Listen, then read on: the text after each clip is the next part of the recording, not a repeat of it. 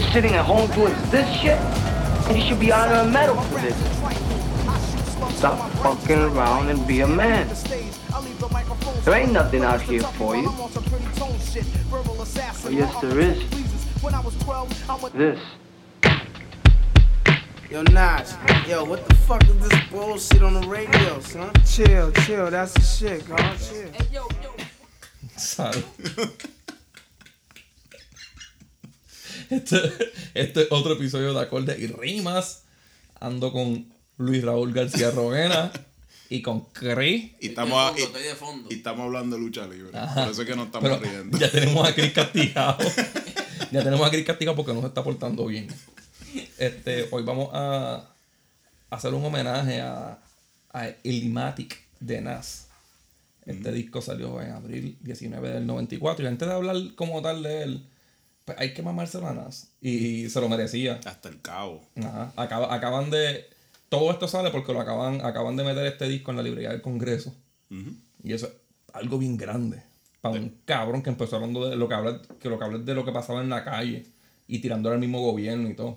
Para un negro es difícil llegar al Congreso hasta para visitar. Sí, imagínate con tu arte, cabrón, es algo bien Imagínate con tu arte. Entonces Nas está cogiendo como que después de viejo un porque también se acaba de grabar un, un Grammy Yo, yo, con King's Disease. yo diría que, que, fíjate, aunque yo pienso de Ilmatic que es uno de los mejores discos de rap, si no el mejor.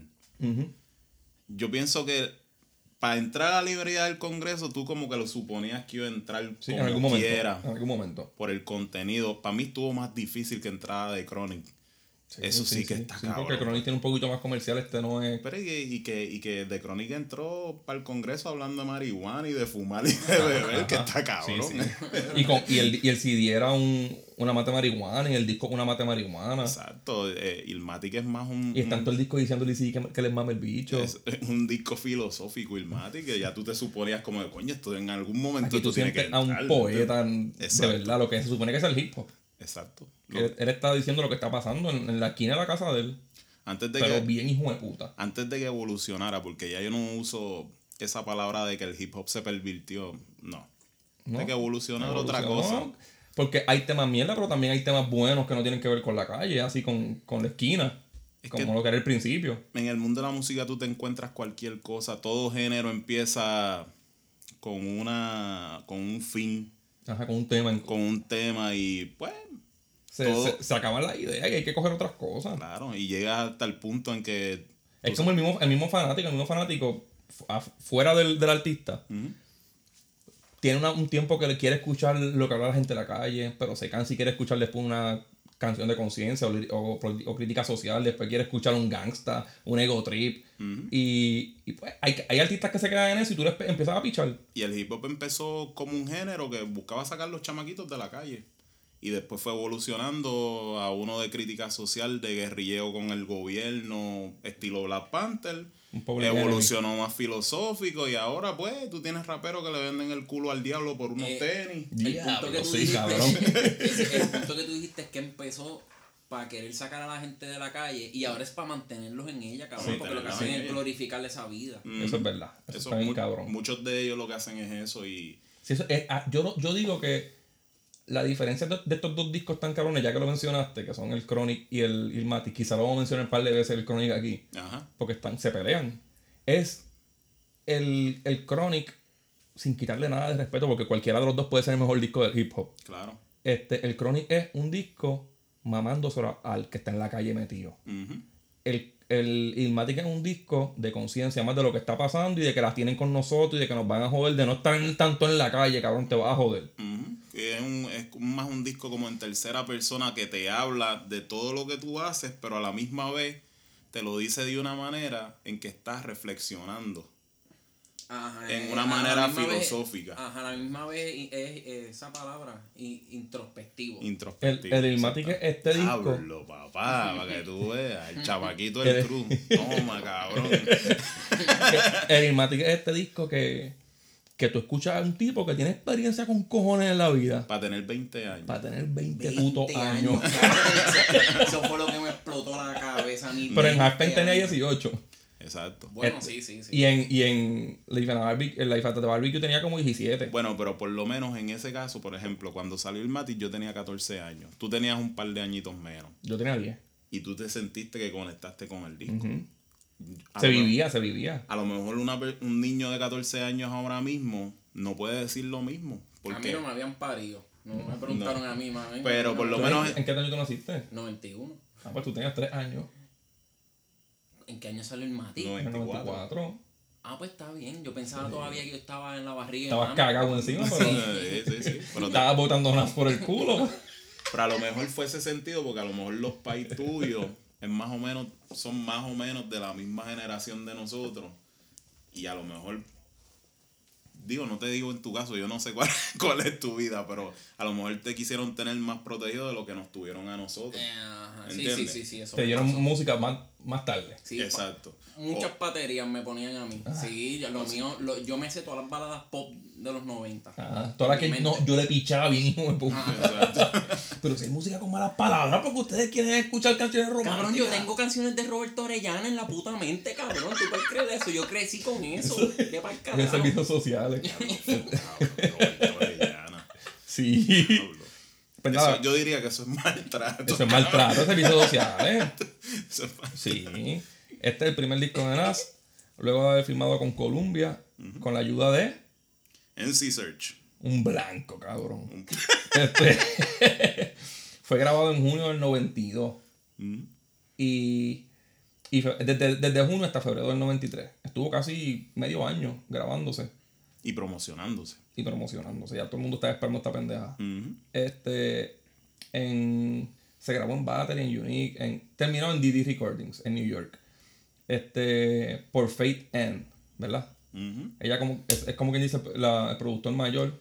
Sí, era como una subsidiaria de Columbia Records. Sí. Este, y pues los productores de este disco son DJ Premier, Al profesor. El Professor, Pete Rock, QT. Les, QT, etcétera, etcétera. Y NC Search, que es el productor ejecutivo. Ajá. Que tuvo una carrera. Él fue el que, él fue el que vio a Nas y le dijo que tú no tienes una disquera, cabrón. Pero ¿cómo va a ser? Ven acá. Y el, y mismo día le dijo a los directivos de Columbia Records que ustedes tienen a, a De Reza y a De Genius grabando New Year Swing, cabrones. Ustedes son locos. Me hace favor y te grabas este cabroncito. No, y ellos grabaron Terry Chamber, le decía. Ah, sí, ellos sí, grabaron sí, Terry. Este tiene cinco singles. La mitad del disco, porque son 10 canciones. Exacto. Este, Halftime, que esa canción salió hasta en el 92, la volvió a tirar de single. Este, It Ain't Hard to Tell, Life's a Bitch, The World Is Yours y One Love.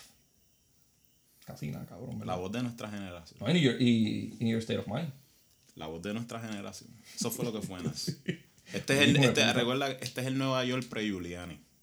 Este es el Nueva York de los 70 y 80 que habían tecatos con cojones, ya había pasado por el crack epidemic. Julian el de Borat 2, ¿verdad? Sí, ¿verdad? A eso le llaman también la era Ronald Reagan, ¿verdad? La era Re- Ronald Reagan, los Reaganomics, Ajá. como le decían.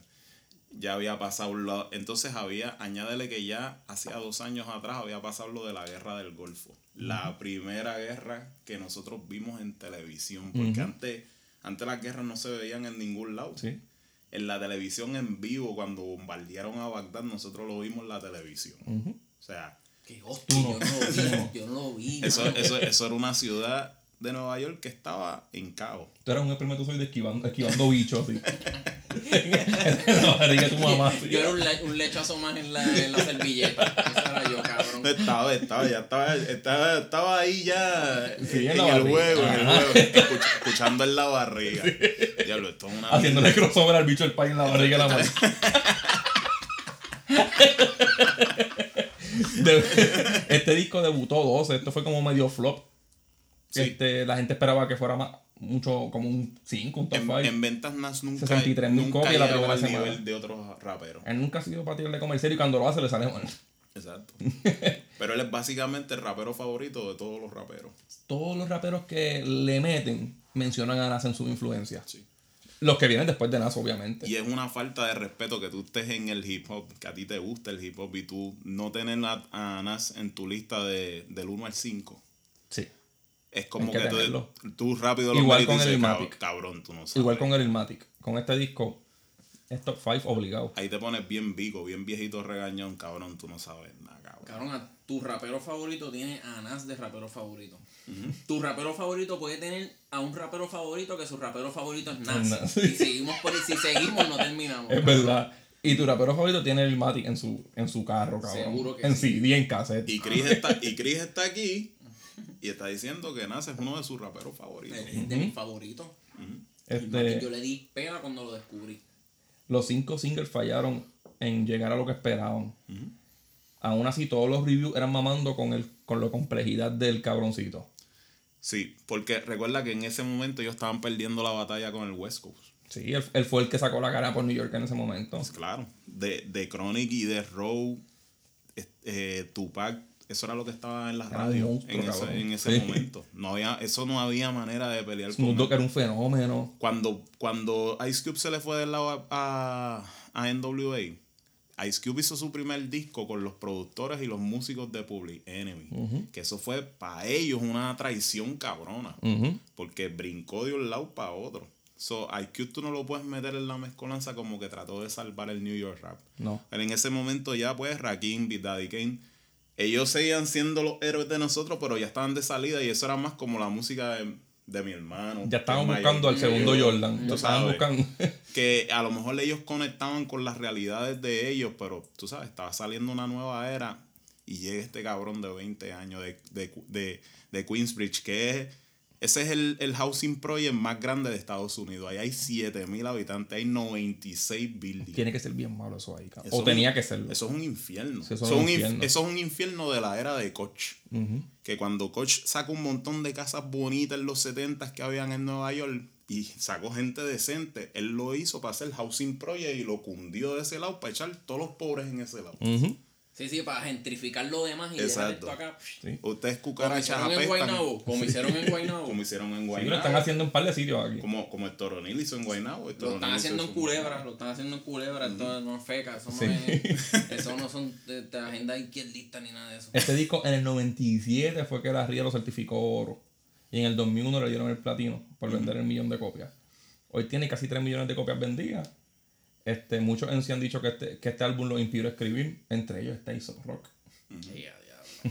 Es que en verdad. Que si decimos que hay un fenómeno ahora mismo Aesop Rock, que es de New York y subió en Nas. Es que puede ser, no sé si hay algún récord o algo así, pero puede ser que, el, que, el, que Nas haya traído un vocabulario bien extenso en ese disco. Sí. Sí, sí. Lo hizo. Para ese momento. demasiado, cabrón. Sí, sí. Este. Y yo creo que es el disco favorito de la mayoría de los raperos. ujú. Este. Hands down, hands down. Tú le preguntas a cualquier Cabrón, rapero. el disco de Nas hace que tú quieras, escuchándolo, tú quieras tirar un freestyle encima de él, cabrón, picharle a él para tratar de hacer algo. Batallar, batallar, cabrón. sí. El, el disco de Nas es un thriller. Sí. Tú sabes cómo thriller de Michael Jackson hizo los demás que no, no estaban al nivel de él. Y todos los otros discos de Michael estuvieron cabrones. Todo, todo. Y él hace que el thriller sea como que clase A y los demás clase B. Pero Thriller estuvo tan cabrón que como ninguno le pudo llegar ni a la superficie a Thriller, como que los hace, bueno, son un lesser work. Y este cabrón mama con Michael Jackson. Sí. Hay veces, fanático de Jackson 5. sí, hay, hay veces que es- tú sacas el primer disco tan perfecto que se jodió toda tu discografía de ahí para adelante. Porque, y si, entonces si después te pones en el, en el set of mind de tú decir, este lo, este lo va a superar, este que voy a hacer lo va a-", te jode como Sí, artista, sí. no puede. Hay muchos artistas que se han jodido por eso. Cabrón, tú escuchas It Was Como. Raki Kenway.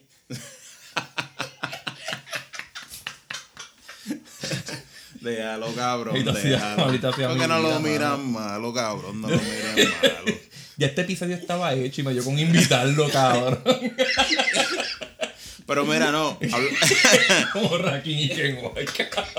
cuando, tú, cuando tú Se escuchas la pusieron muy alta ellos mismos. se la- cuando, cuando tú escuchas He Was Written de Nas, el segundo, Ese disco puede ser hasta mejor. ese disco puede ser hasta mejor que Illmatic. Pero no- En cuanto a contenido, No hubiese sido sin este. Porque, cabrón, eso es el segundo escalón. es que no se puede. No hay manera. Yo digo que ellos dos son de Godfather 1 y de Godfather 2. Todos los fanáticos saben que de Godfather 2, Es Deep mejor. Down Inside es mejor que la 1. Pero la pero uno es la de verdad. Es la que es muy clásica. reverencia, es Sí. demasiado. Este. es- Nas desde chamaquito quería ser rapero. Ya te duele el culo. Te lo saco.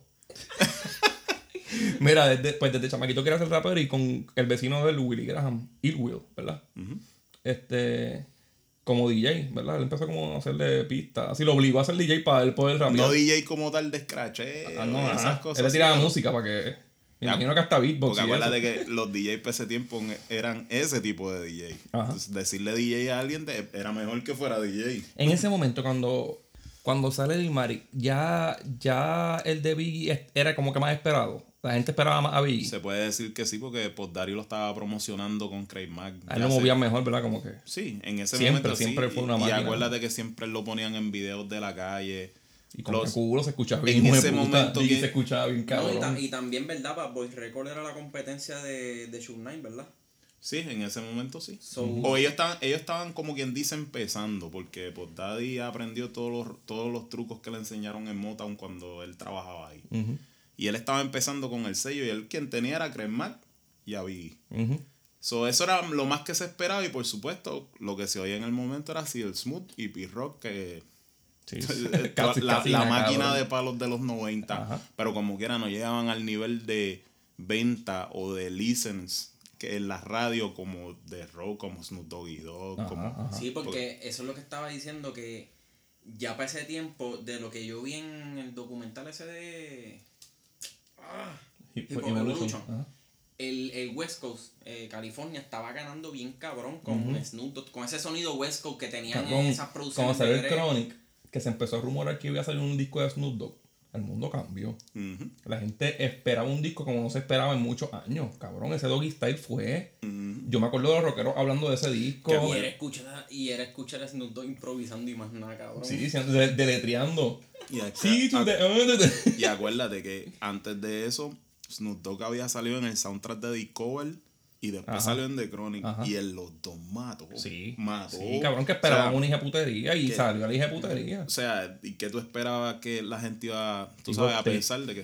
Todo esto que hemos mencionado está cabrón porque Chronic, Doggy Style, te tiran el Ilmatic, después sale Rey to Die, cabrón, te tiran cuatro clásicos corridos. El hip hop estaba. Y te olvidaste en el 93 también, Terry C. Chambers. Ah, el diablo, cabrón. O sea. Que, que salió, que Y salió... es que ahí fue eso, o sea, Nas, Nas cambió el juego en Nueva York porque ya les dio un sonido nuevo para que entonces todo el mundo empezara a, a- a influenciarse por él. No, y que- y que- y ya y la que- gente dejó empezar a dejar de hacerle caso un poquito al West Coast con No, y que, que si ya tú- se está volviendo repetitivo ese Y si, y si tú vienes a ver, lo que le jugó a favor a Nas también es que Nas fue solo. Todo el mundo en ese momento eran colectivos. sí. Dr. Dre se buscó a Snoop y Dogg para tener un cantante, porque Dr. Dre le mete, pero eh, solo completo no, No. se atreve. No, y le escribía Y se mucho. nota que le ajá, que el can- Exacto. ¿Qué pasa? Tupac estaba con Digital Underground y brincó solo, pero estaba haciendo mucho featuring con... Estaba Bosta Rhyme con, con Leaders of the New School, ¿verdad? Ajá. Y entonces, por acá, sí, el Smooth estaba con P-Rock. Wutan, ¿cuántos eran? Como 18. Un coño, hijo de puta. como una 18. ganga. O sea, eso era como el The Warriors. Tú ves, tú ves, tú ves Wu-Tang Clan, eso es The Warriors. Pues mira, Nas primero usaba de nombre Kid Wave. Ujú. Y luego adoptó el Nasty Nas. Nasty Nas. A los 15 años conoce al productor Large Professor. Casi nada, cabrón. Casi nada. De Flushing Queens. El productor más maceta del mundo. Más infeliz, cabrón. Ese, ese Large Professor es un genio, pero Large Professor es el, el DJ Eric de Nueva York. El, el infeliz. El El- que- eh, DJ infeliz. El DJ, DJ, DJ sucio, el que te recibe en la casa con cacharros de habichuela para darte agua, cabrón. Con maones manchados, cabrón. Te quieres sentar, toma este contain derecho. Siéntate ahí. No tiene ni mueble. Hay una latita, cabrón. una latita de galleta por ahí. Entonces, de Large Professor es, in- es introducido a, a Main Source. De, a le dan Launchable de esto. Exacto. Este, ahí Bueno, es que le- cabrón, bueno, cabrón. El cabrón es tan y tan recostado y tan malamañoso, porque tú sabes que la gente que es así tienden a ser malamañosos. ¿Cómo se llama la, de las primeras canciones de la Live at the? Ah, que eso es lo que tira ahora cuando se va para Cabrón, no pueden dejar de pensar en comida, En comida, cabrón, cabrón. macetas, cabrón. En pollo, en pollo asado, cabrón. Vamos a ponerla que se joda. Sí. Trifle. I shoot slugs from my brain just like a rifle. Stampede the stage, I leave the microphone split. Play Mr. Tuffy while I'm on some pretty tone shit. Verbal assassin, my architect pleases. When I was 12, I went to hell for snuffing Jesus. Nasty Nas is a rebel to America. Police murderer, I'm causing hysteria. Este fue su primer verso, cabrón. ¿Tenía cuánto? ¿10, 10, 18, 17? 17, 18 y eso Ese es fue del disco Breaking Anthems. The Breaking Atom de Main Source. El y ese- 91. Ese, fue el que, esa fue la frase que lo convirtió en el Golden Child de Sí. Queensbridge. Que la pican en, en Genesis, en la que vamos a hablar ya mismo, pero Lo cortan porque a lo mejor, pues, ya en ese momento a lo mejor no sentía que lo que dijo. Quizás él lo dijo por ser controversial, pero pues, básicamente lo que significa es que él, ¿sabes? Le daba un empujón o le daba la espalda a Jesús para firmar un pacto con el diablo. Pero es que, cabrón, acuérdate también, ya llevan, este, los Beatles llevan el estigma con el comentario de John Lennon de, de que ellos De eran Dios. más grandes que Jesús. Ya saben el daño que hace un tipo de comentario La así relevancia a, que a coge. un artista. Claro, sí. Sí, es que que siempre, comentarios, siempre- eh, líneas así. siempre Sí, sí. Hay más que ser edgy. Siempre más la religión. Sí. Eso no, eso no falla. Más tarde, en el 92, graba Halftime de soundtrack para Zebra- Zebrahead. Zebrahead con Michael Rappaport. y ¿Cuántas veces tú la has visto? Yo no la he visto nunca. Como mil veces. Eso Cabrón. escribió Oliver Stone. Eso, eso fue una película interracial de un chamaquito blanco que se enamora de una negra y ya tú sabes las peleas que hay entre ellos. Porque, Pero la, en porque sí la se- blanca es bien puta. no, la, la negra es la muchacha, el blanco es Ah, él. el blanco es él. El blanco es él. Pero eso no viene de casualidad porque en C Search conocía de todo eso porque Michael Rappaport, Porque ella lo enferma. Mike, um, Nabucci Ray es la que salía en Blade, en la 1. Ah, ok. Pues Michael Ra- este, MC Search conoce a Michael Rappaport, el protagonista de la película, y él era del corillo de Q-Tip, de Atraicol Quest. Él se pasaba con ellos. Yo lo sigo a él todavía en Twitter. Ajá. Y él, después que hizo el programa con Dave Chappelle, que él, él salía en el programa de Dave Chappelle, como que no ha hecho más nada. No ha hecho más películas ni nada. Y ahora está bien loco. Está volado de la gente. Pero ellos tenían como que la conexión porque él era del corillo de ellos y él se pasaba con Atraicol Quest. Y tú sabes que en ese momento el alternative rap, quien lo dominaba era A Tribe Called Quest. Ellos son como que casi los papas de ese. De ese se puede decir que gracias a que ellos empiezan a conocerse entre ellos y en Search saca una de las canciones del disco y dice, vamos a promocionarla desde ahora, te la voy a dar para tu película. Y Hay, hay un bebé allá afuera, cabrón. Me cago en la madre. la- ¿quién no pagó pensión? Esa cabrona siempre, siempre hace lo mismo, lo saca a pasear el nene con el pamper y ese arrastrado lleno de mierda en el piso. Nena, cámbiaselo. Siempre tiene dando guitas pelas, el pobre nene ese. Pues, ¿qué pasa? Pues, ¿Qué pasa? Por culpa de ese nene es que yo nunca he querido entrevistar a Joel. Pues mira, para terminar la historia, ellos se lo presentan y no es el huevo. pues si Sergio sabe, le presentan a, a, a Q-Tip. Ajá. Y Casi nada, cabrón. el de- ellos le hablan de la película, de Cibras, mira, es pequeña la película, es de bajo presupuesto, pero la escribió Oliver Stone. Ujú. Ah, pues, ¿tú crees que podemos meter una canción tema ahí para empezar a promocionarlo? O sea, el disco lo estaban promocionando como desde el 92. Sale en el 94, pero lo están promocionando. Y ya, ya desde, desde ese soundtrack, a Nas lo comparaban con Rakim, cabrón. No con, con este pendejito que rapeó bien ayer. Exacto. No con Rakim, No con cabrón. Tego, cabrón. Ajá. No con Rakim. No con Chesina, "Mira aquí, cabrón". No, Te estoy esperando, cabrón. No con Chesina, cabrón. Sí, cabrón, con la leyenda, con el. La leyenda. Como de lo- del old school, el mejor liricista, ¿verdad? El que le quitó el estilo cuadrado al rap. El que le metía más, más le- rimas por línea. Este. Ni así como quiera lo habían firmado con una disquera importante.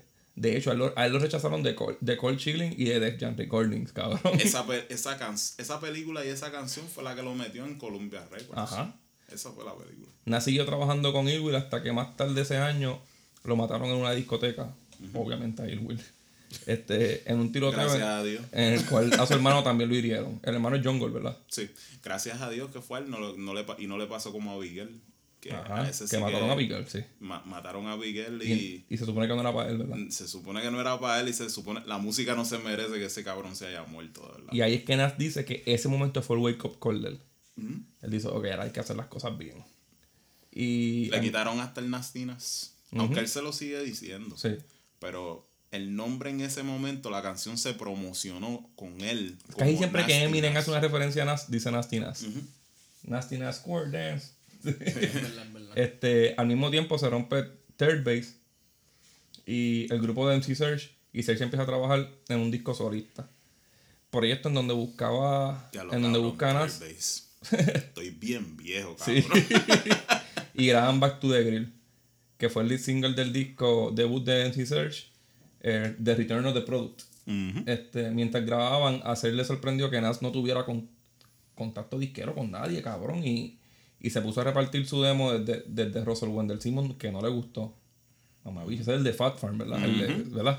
Russell Simon. Este, y de The Jan Record. ajá, Russell Simon ajá. y Rick Rubin fueron los que crearon The Jan Record. Hasta que llegó a las manos de Faith, en- de Faith Newman, que le ofreció el deal. Eh, Este, Es que hay veces que, pues, es como todo, en todo tipo de arte hay veces que tú no entiendes algunas decisiones que toman alguna gente. Por ejemplo, en ese momento, cabrón, el rap de Nueva York se estaba sacrificando, ellos estaban mandando a Big Daddy, Big Daddy Kane y otros raperos estaban Ajá. buscando hacer chavo, cabrón, y, sac- y grababan canciones para Teenage Mutant Ninja Turtle 2, Sí, cabrón, cabrón, me acuerdo de esa mierda. Sí, cabrón. Y tú veías a los raperos ahí y tú decías como que, Yo iba a picar eso. pa- cabrón. pa enseñarlo ahí. Lo están tratando de convertir ya en un producto y se nota. Ujú. ¿Entiendes? Entonces, toman esas decisiones, pero por, entonces, por otro lado, tú tienes, tú sabes, artistas jóvenes saliendo nuevos y por tú no darle el break, no quieres descubrir cosas nuevas. O sea, imagínate si tu paso hubiese quedado en Digital Underground Ya, con aquel huele bicho con la nariz de embuste bailando como un loco. Qué desperdicio. Sí. Mira, ahí es que él conoce en su, en su lista de productores, conoce a Premier, que Premier en ese momento terminaba de grabar con, Lord- con Lord Finance, cabrón. Ujú. Y DJ Mike Smooth, Funky Technician en el 90, y con Jero Edamaya. Poquita cosa. Sí, de Sunrise in the East en el 94, y se encontraba con Guru de Gangstar. Que para ese tiempo sí, Premier estaba con su grupo. El difunto guru. Ajá. En Didi Studios, que fue donde finalmente terminaron grabando lo- Eric Marik. Gansal está tan cabrón que ellos sacaron un disco como que seis años después de la muerte de Guru que nunca habían sacado y se oye Y está bien cabrón. Está bien Sí. cabrón. El que salió hace como dos años, nosotros lo nominamos y todo. Sí. Este, se me olvidó el nombre ahora mismo. Sí, a mí también. Pero es, bien bueno. Lo, volviera- lo escucharía un par de veces más. Este, vamos a empezar con el disco, cabrón. Sí. La portada, la portada es nasty, chiquito. Olvídate de los detalles de la portada. Vamos a empezar con el disco. Sí, de que se supuestamente cogieron inspiración de un disco de jazz, que Ajá, de una nena. la carátula de una nena. Pero, como quiera, Nas hizo una moda. es que eso pega más para ese disco. Nas hizo una moda porque hasta Little Wayne tiene una portada con un nene chiquito. Con el de nene chiquito en, en la portada. Un montón de personas lo hicieron. Y lo seguirán haciendo. Yo estoy seguro que hasta Bad Bunny lo va a hacer en algún momento, cabrón. Usar el nene chiquito es de Nas. Anuel no. No, no, no. no. Está bien, pichea. Anuel no tiene. Segunda, segunda vez que lo mira malo, cabrón. ¿Qué clase, cabrón, mano? cabrón, le vas a hacer como el tío Phil allá, ya mismo. Le vas a meter una pata y lo va a botar por la puerta. E- Eminem dijo que no tiene disco que salgan fotos de cuando era chiquito porque siempre el papá se lo estaba metiendo. Entonces, el, el disco, el disco, como es una Biblia, empieza con The Genesis. Y de Genesis, lo primero que sale que es. Un diálogo de Wild Style Lo, de pongo, lo pongo, lo pongo, lo pongo. Y el cantito de Gran Wizard Theodore. Vamos a poner el, el, el Team. Sí.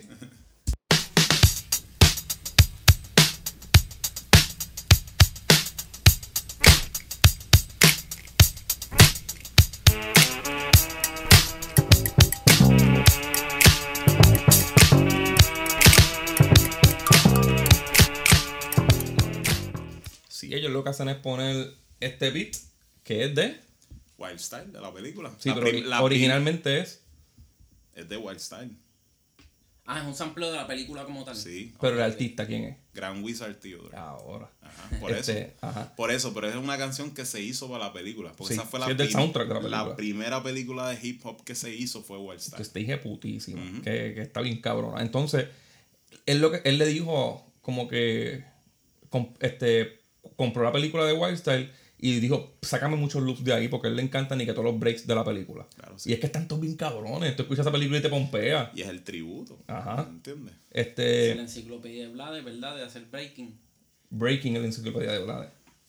La producción es por Fate Newman y Nas. Empieza con el sonido del tren, ¿verdad? Este. Y el diálogo de la película. y se va escuchando, se va escuchando primero también el, el versito de, de Main Source que lo pusimos ahorita, no lo voy a pon- a poner otra vez. De hecho, vamos, ya me imagino que lo están entendiendo, pero el- el- lo que queremos hacer en este episodio es enseñarte cómo se mezclan las pistas.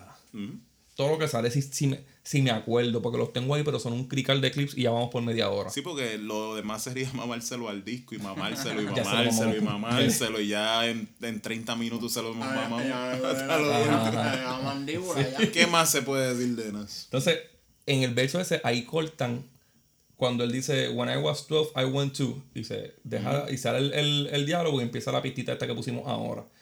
Pero Es más para enseñarte como un pero- background. Oye, Ajá. para que tú veas esta pendeja, para que tú veas lo- lo- el, el significado que tiene, que también se llama Génesis, es que usan el sampleo de la primera canción de él, ese es el Génesis del cabrón. Sí, comienzo. cabrón, esto es comienzo de verdad. carajo, me, me explotó la cabeza aquí, cabrón. lle- llenó todo esto como el asiento del carro de Pulp Fiction, de sesos así del, del que iba atrás.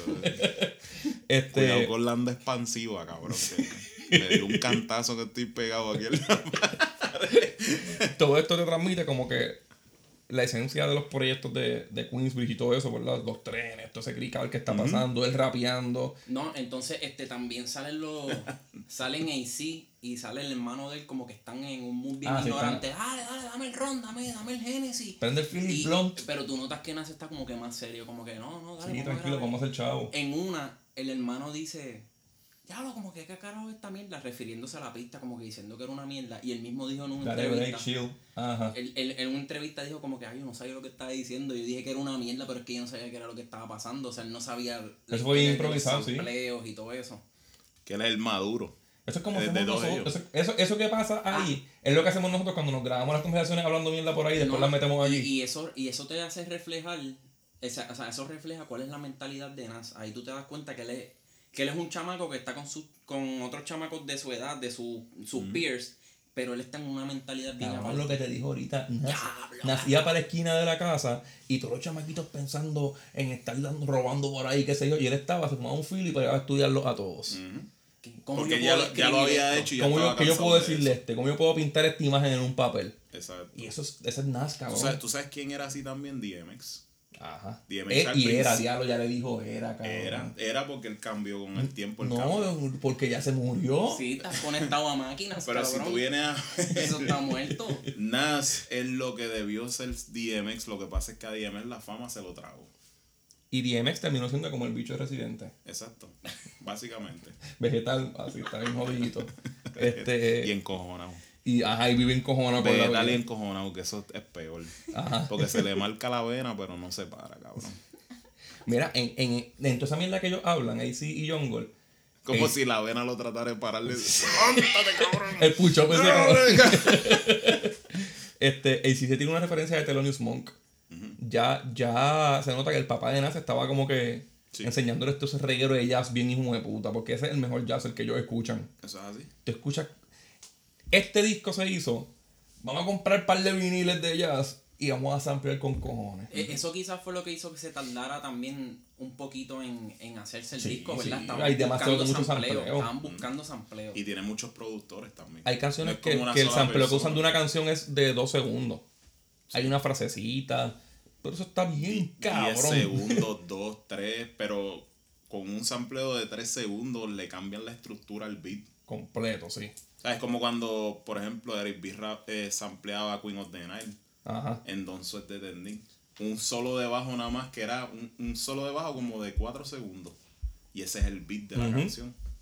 Este, pues, Genesis se termina y es como el intro de lo que viene ahora. Él te está pintando la imagen bien hijo de puta de lo que es New York. Y mucha gente, esta es la crítica que ha dado a este disco. El Matic está cabrón porque te dice, te- tú te sientes como era New York en, el noven- en los 90. Ujú. Y aunque todavía nos dice que todavía está más o menos parecido, pero no, tú te sientas ahí en el 94 escuchando eso. Y pues te presentan New York State of Mind. Yeah, yeah. Yo, Black, it's time. Word. Word, it's time. man. It's time, man. Alright, begin. Yeah. Straight out the fucking dungeons of rap. Where fake niggas don't make it back. I don't know how to start this shit. Yo. Man. Rappers are monkey flipping with the funky rhythm I be kicking. Musician, inflicting composition of pain. I'm like Scarface sniffing cocaine. Ok, antes de decir que esta es mi canción favorita del disco mm.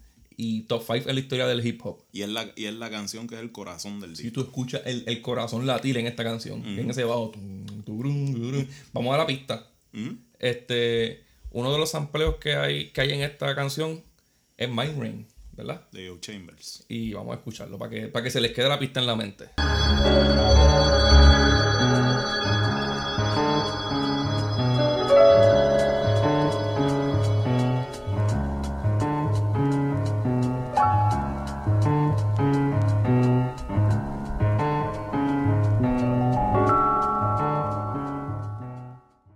Ahí te escuchas el bajo que no le cambian casi nada, ¿verdad? Casi nada. Lupean ese bajo.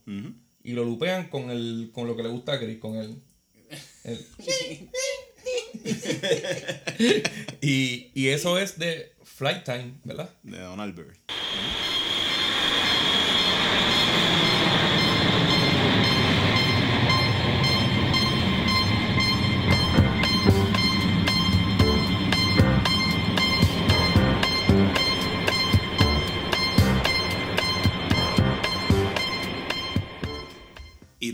Tiene a Mahogany, que es de Rakim Sí, porque y esta, Eric B. esta canción iba a ser un verso por ir para abajo.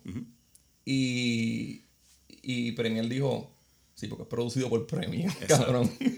Tú empiezas tu disco con Premier. Falta algo. Ajá, y entonces, este, él dice, no, esto es como, esto es demasiado de muchas líneas muy complejas, corrida, hay que darle como que break, a, que, el- sí, cerebro respire. y, y vamos, que qué mejor que meter, yo creo que Rakim, eh, Eric B. y Rakim son los favoritos de Nas o algo así, son de sus Sí. favoritos. Entre par de jazzistas. Entre par de jazzistas, porque la cultura musical con El la que creció ese hombre. ajá, el papá era tremendo músico de Trompetista. trope- ajá. Pues se tiran el coro como tal de la canción, es Eric B diciendo, Rakim, Rakim diciendo New York State of Mind. New York State of Mind. Then I took her to the condo. She was piping hot, but I kept my calm. So she asked how come I don't smile. I said everything's fine, but I'm in a New York state of mind. As we reached the kingdom, she said bring some champagne. She'll entertain, then sing some sentimental. Y así se mezcla. Una Hay, canción. hay más, hay más sampleos en las canciones, pero estos son como que para mí los más importantes. Y, Los más que, re- los más que resuenan. y esto es la creación de uno de los mejores beats de la historia. Y una de las mejores canciones. Y opening de disco, todo. Del del contenido Se lírico. supone que después de esta canción el disco se caiga. Tú dices Ajá, como, ajá. como pasa en la mayoría Ah, de este los disco vendió por esta canción. Exacto. Después de este disco tú dices como que la otra, eh, dale para adelante. dale para adelante. ajá, y tú puedes entender como que, ah, lo que la pegó fue esta, pues está bien, como que era se la doy, el disco está cabrón por esta canción. Esta can- este disco no hay manera de esquipearlo. No, no hay break. A mí la menos que me gusta como que era yo no la brinco. Este, ahí Nas me trivea que al principio se nota que es bien one take. Porque supuestamente él, él dice lo de Stay out of the fucking dungeons on rap where fake niggas don't make it back. Y él dice eso y Premier dice que él lo acaba de escribir y como que estaba probando a ver cómo cae en la pista. Y él lo dice, la primera línea la hice con flow y la segunda la como que la hice media habla en beat. Y supuestamente Premier le marca 3, 2, 1 y ahí rompe con el verso que se que, que come culo. Y él lo que estaba hablando en esa canción es el ambiente autodestructivo de New York. En ese momento, pero la capacidad de él como en sí. Ajá. Que salud que- mental de New York. pa' tú, o sea, tú salir con esa confianza en tu primera canción de tu primer disco. Está cabrón. ¿Entiendes? Sí. Eso no es el sándwich de salchicha, cabrón. Eso no es la canción, voy a buscar a pegar primero y después vengo con lo pesado. ¿Entiendes? Ajá. Que está cabrón. Este hijo de puta. como Ellos rompieron con esa sabiendo que, no, que después venía algo igual de fuerte. Este. Y él, él Premier le decía que le gritaba como que We're recording, empieza cabrón. Y él salía a como un dragón a botar fuego. Y es que como tú piensas, como, como te dije ahorita, como tú piensas que después de esta canción tú dices, coño, y el resto del disco, estás guardando lo mejor para el final, porque te supone que esta, esta canción sea la del medio. todo el mundo dice que cuando él, sabes que el, el verso empieza rappers, que cuando él dijo rappers, todo el mundo brincó, como que este tipo empezó con arte, cabrón. Lo que viene por aquí va a ser comer el culo. y pues, sí. Come culo, come Sí, culo. sí. Este, con la primera palabra ya era buenísimo. La letra también puede ser de las mejores del hip hop. Es una mezcla de storytelling con muchas metáforas y homófonos. Este, súper bien jugado. La letra va explicando detalladamente cómo se vivía, pintando una imagen de, de las calles de New York. Y Es como con la, la película que empieza y te va enseñando con la cámara todas la las portada calles del de disco. Nueva York. Es la portada del disco. Todas las calles de Nueva York, los buildings, toda la estatua de la libertad. Ajá. Eso tú, o sea, tú miras eh, o Tú en tu escuchas, barrio esa, puedes también escuchas esa canción y eso es lo que tú ves. Lo imagina- menos- imagínate a Nas con el beanie en una esquina, cabeceando así, rapeando y mirando Como autista, así. Como. Como si estuviese como tú Grabando. Ajá. como si estuviese diciendo todo lo que estaba pensando en ese momento cuando estaba ahí. Eso me hace pensar a cuando, a cuando yo fui al Vianda Fest. Que pegué a estudiar todas esas especies bien raras. Boom, y llegué acá y solté toda ese- esa poesía en un, en un Word. Este, Fue- mi- uno de mis word, de mis wordplay favoritos de, de esta canción es cuando él dice Laughing at the bassheads, trying to sell broken amps. Que él dice. Entonces diciendo como que los crackeros trataban de vender bocinas robadas para meterse crack. Pero jugando con palabras como bassheads. Que el bass es homófono a bass de bajo Ujú. y amps, allá ahí jugó con esas palabras. Y el freebasing, que El- es la droga. Ajá. Entonces, amps también es como que la reducción de la palabra anfetamina. Y broken amps es como que craqueros vendiendo anfetaminas ya usadas. Macho, cabrón, dijo un montón de cosas ahí. ¿Cómo tú puedes hacer eso teniendo 18 años o Y es, 20? y es- y es tan resonante con el tiempo que te voy a decir, esta, la New York State of Mind es la primera canción de Nas en el disco. La primera canción de Nas, Jay-Z nunca se la pudo sacar del cuerpo. nunca. Nunca. Que terminó haciendo una canción que se llama. Empire State of Mind. Ajá. Le quiero llamar igual, pero ya se te cogió el puto nombre. Es como No, cuando, no. cuando tú pones, ah, yo me, yo, mi email va a ser José Juan, que es mi nombre de verdad.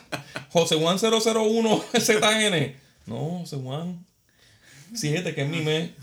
José Juan 745 NF, porque ya están bien cogidos. Pues fue como que, quiero que se llame New York, no se puede, New York State of Mind está cogido. Empire State of Mind. pues. Empire State of Mind. Esa es, que él, no, él nunca podió, ¿verdad? Él nunca podido como que sacárselo del cuerpo, No pudo. ¿verdad? No pudo. Él, él, él dejó de vivir sabiendo que respetan más a Nas que a él.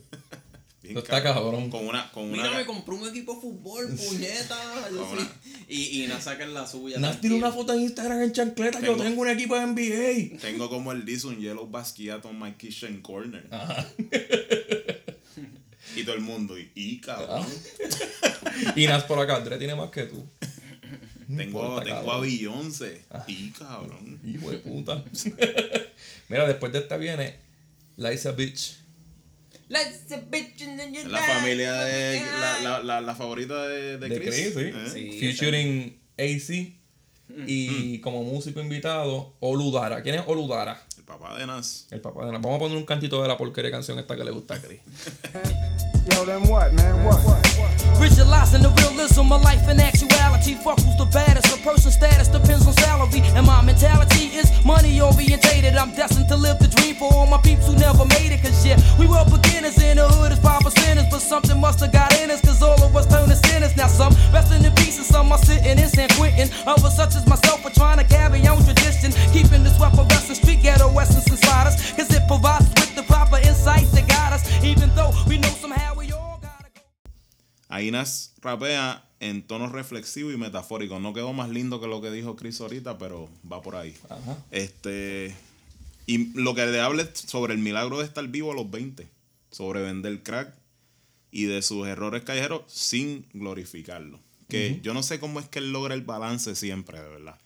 Ca- si es otro rapero, tú sientes como que lo está ¿Tú glorificando y echando. tú sientes que Nas nunca te dice que sea un gangster. No, no. Todos los demás raperos A- a- sí. Al contrario. No, y, y ahí tú te. Eso, eso que dijiste es bueno porque en el coro dice lo de Life is Beach and then you die. Por eso es que yo fumo. qué sé yo. Ajá, por eso es que eso hay es que joder en vida. Eso es una perspectiva diferente a. a- vamos a poner, por ejemplo, a, a música como la de Chronic o Snoop Dogg, que, que la línea de fumar pasto es como la de, ay, yo fumo pasto y, fu y bebo y también. jodo". Ajá. No, no, fumo, bebo y jodo y me voy con puta a joder. Y esa es la y, lírica. este lo que dice, este, bueno, la vida es una mierda, yo fumo pasto, pues, para eso, porque, Porque hay que seguirlo por ir para abajo, porque no sabes qué va a pasar. Y como te que explica qué es lo que está pasando es en una la vida. perspectiva diferente de, de, de para qué él usa las drogas en contra de la de otro, que uno es para disfrutar, el otro es como para bregar con la realidad del mundo. Sí, porque lo, usa, lo usan en un tono reflexivo. Cabrón, cabrón. Y duro. Y es verdad lo que él dice, lo está usando en un tono reflexivo porque tú ves que en las letras de Nas nunca se trata de decir yo me voy a volver millonario con la música. Nas nunca habla de Es que chavo la realidad, hasta, el- hasta hoy, la realidad de, de la, de la marihuana y de la sustancia es que hay dos tipos de personas, el que la usa para ser un tonto y no hacer nada con su cerebro, y los que la usan para hacer un podcast y hablar cosas bien cabronas de música.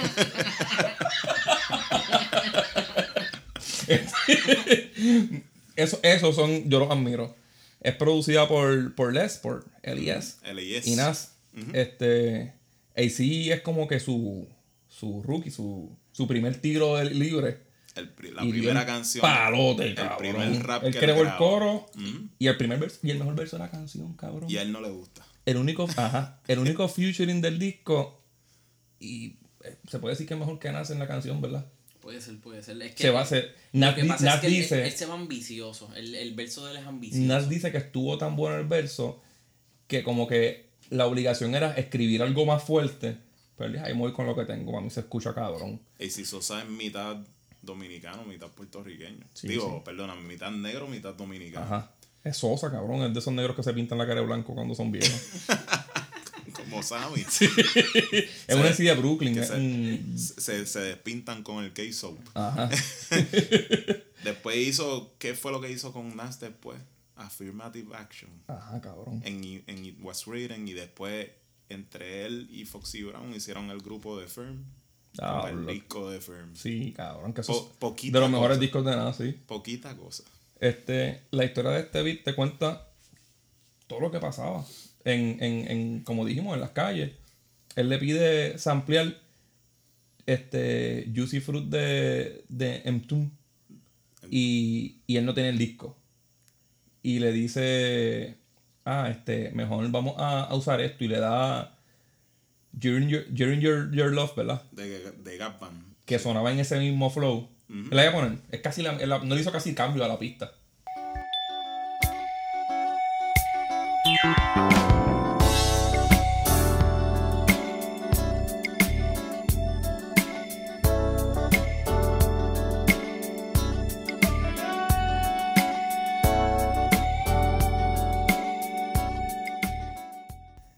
Entonces, este, Nas dijo, eso no es Juicy Fruit, pero está bien cabrón. Y se pegaron y que a tripear la, la portada del disco. Como Sí. estaba vestido este cabrón ahí. Como siempre. Este, Es que esa es la era Rick James, ya tú sabes. pero, pero más tarde ese mismo año, yo creo, otro rapero de New York usó Juicy Fruit, ¿verdad? ¿Y qué creó con eso? Biggie. Juicy. Juicy. Casi nada, cabrón. Casi nada. Y, y para mí, el corito de, este, de esta canción, el de Life's a Beach, que estamos hablando ahorita, que él decía lo de No, para mí se parece a Biggie diciendo If you don't know, now you know, nigga. Sí, sí, sí. Lo podemos, podemos decir nigga ahora porque estamos con Luis. Y, y, y como nota al calce, esos eran los discos que Dr. Dre se pasaba enseñándole en WA. Sí, sí, sí. Este, En Tumé, todo eso de Ajá. la band. yo creo, yo eso creo, era lo que él le enseñaba y ellos decían, acho cabrón, esa patería, ¿qué es eso? Y él le decía, cabrón, esto es música Dr. de Dre, verdad. Sí, cabrón. yo creo que Nas y, y Biggie como que se inspiraban el uno al otro. Sí, los dos eran, ¿verdad? Yo le estaba diciendo aquí de los videos que hay de ellos dos en vivo, tirándose como que ciphers, ¿verdad? En la, la disco bien llena y ellos dos ahí tirando un montón de líneas. Mi línea favorita, como quiera, es de Nas, que es cuando él dice, I switch my motto instead of saying fuck tomorrow. That, bu that bought a bottle could truck the lotto. Está cabrón, como Está que. cabrón. Si el, el peso que estás gastando en esto te puede hacer millonario, usarlo en otra cosa. Te está diciendo que inviertas, cabrón. Un, chamaqui- un chamaquito que se está haciendo casquetas todavía. sí, que no, que no tiene una fecha oficial todavía. Pero es otra era, ¿entiendes? sí. Es otra era que 20 años de antes y te no son dice, 20 a años eso, de ahora. a eso, and then you die, como que. A eso, di, de celébralo, fúmate algo, eh, porque te vas a morir como quieras. Eso es así. Y después viene The War is Yours. The World is Que de mencionarlo ahorita nos fuimos en un viaje como de media hora hablando de películas. Pero este es The War is Yours.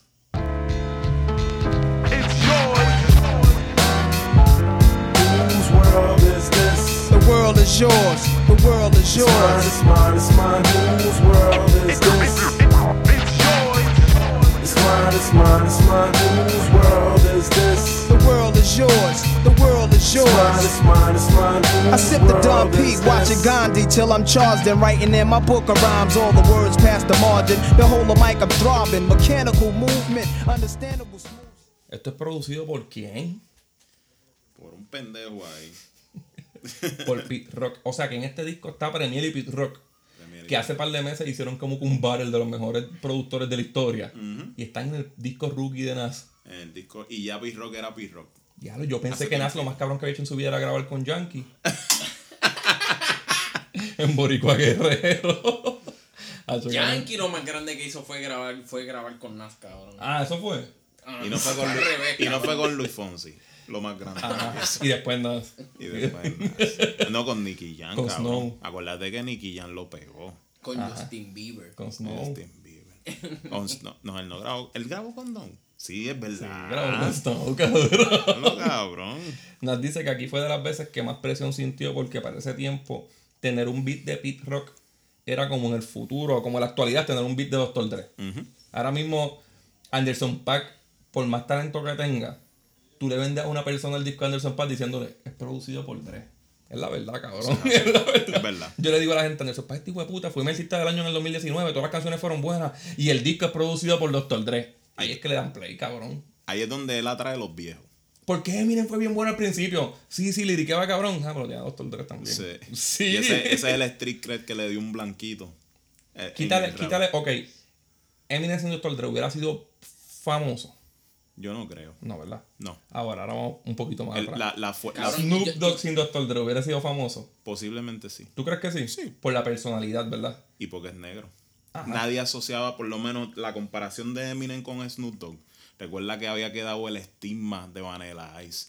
Antes de Eminem, han habido un montón de raperos blancos, pero tú no ves a nadie que te diga si Serge Beastie Boy. nadie te dice sí, sí. eso. Lo que te dicen es Vanilla Ice. Sí. En el, en el espectro de los negros, nadie cabrón te dice sí. Ven acá, Beastie Boys de Ellos te casualidad. permiten un, un blanco que haga el ridículo con un blanco que le meta mejor que ellos. Beastie, Boys de casualidad es una referencia como que a como si fuesen los Beach Boys pero del, de hip hop. Como que lo Yo, los Beach yo, Boys yo de pienso que Newell. mami el nombre de ellos es más de extracción punk rocker, porque acuérdate que ellos Oh, eran ok, punk sí, rocker. Ellos eran, sí. sí, ellos salen Es del verdad, punk. es verdad, Mm, sí. Ellos salen del punk. Y las bandas tenían ese nombre. O sea, a los punk kids le dicen boys, le dicen kids, que ellos se meten ese nombrecito. A Eh. OJ le dicen así. A J, a J le dicen el chinga kids. este, eh, Large Professor presentó a Nas con Pete Rock. Y mientras escuchaban música, este puso el beat que, que tenía sampleos de Ahmed Jamal. I love music. Poquita cosa. Casi nada, Casi cabrón. nada. Vamos a poner esa pendeja.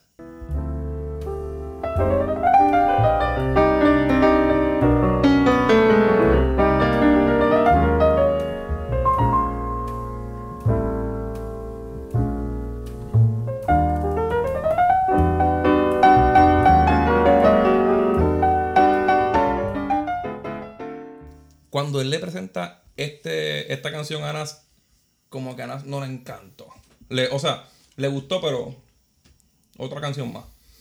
Se le quedó en la mente y luego Pete Rock le añadió El Is Yours de, de Tira Rock De y Jazzy J. ¿Qué es esto? The musical myth seeking people of the universe. This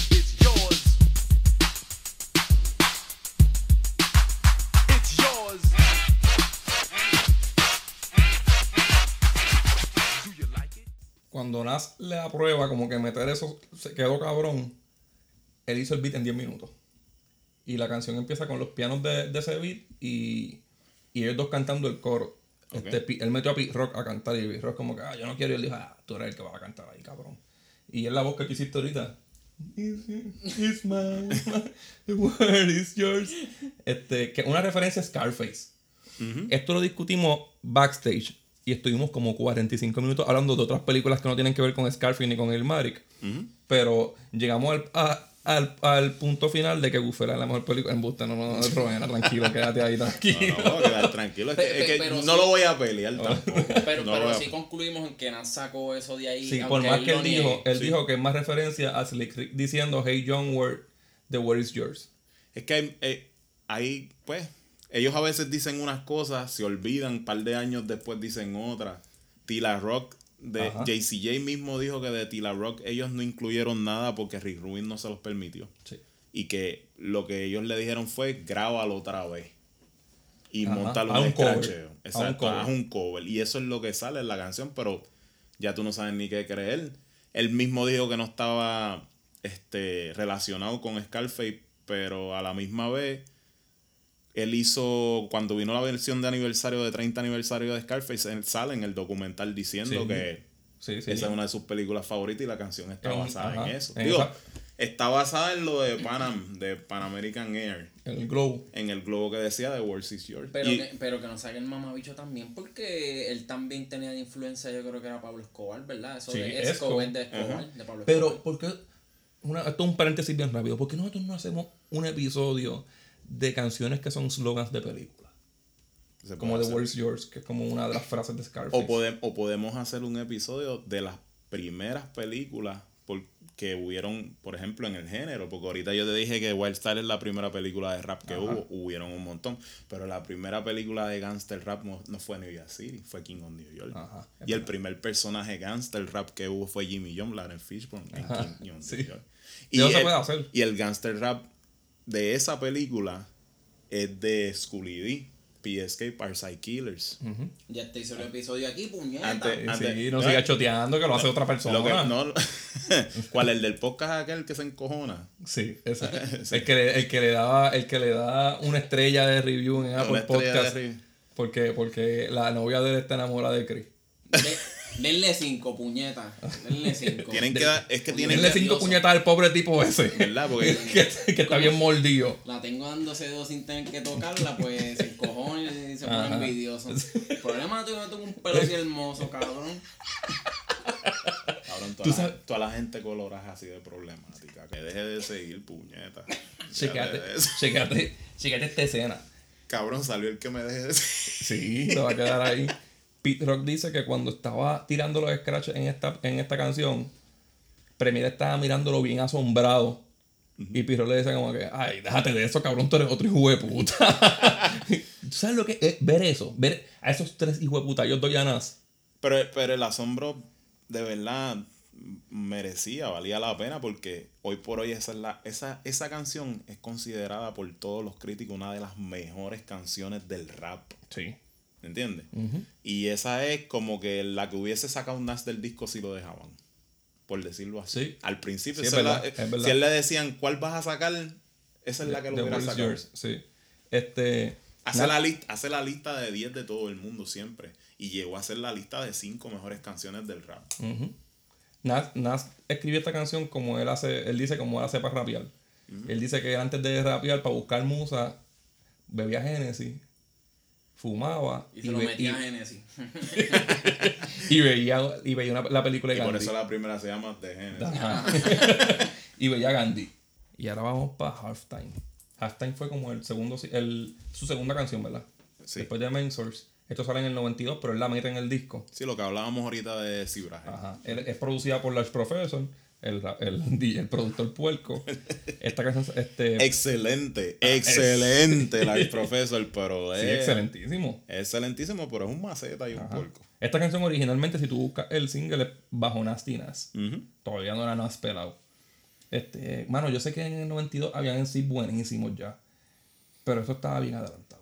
Demasiado. Todavía muchos rapeaban cuadrados y Nas aquí ti- tira triple intenders, que eso ahora mismo es bien raro. Y esa, él tiene una línea aquí que dice de Mayor, como y tú la puedes relacionar, después dice Atlanta.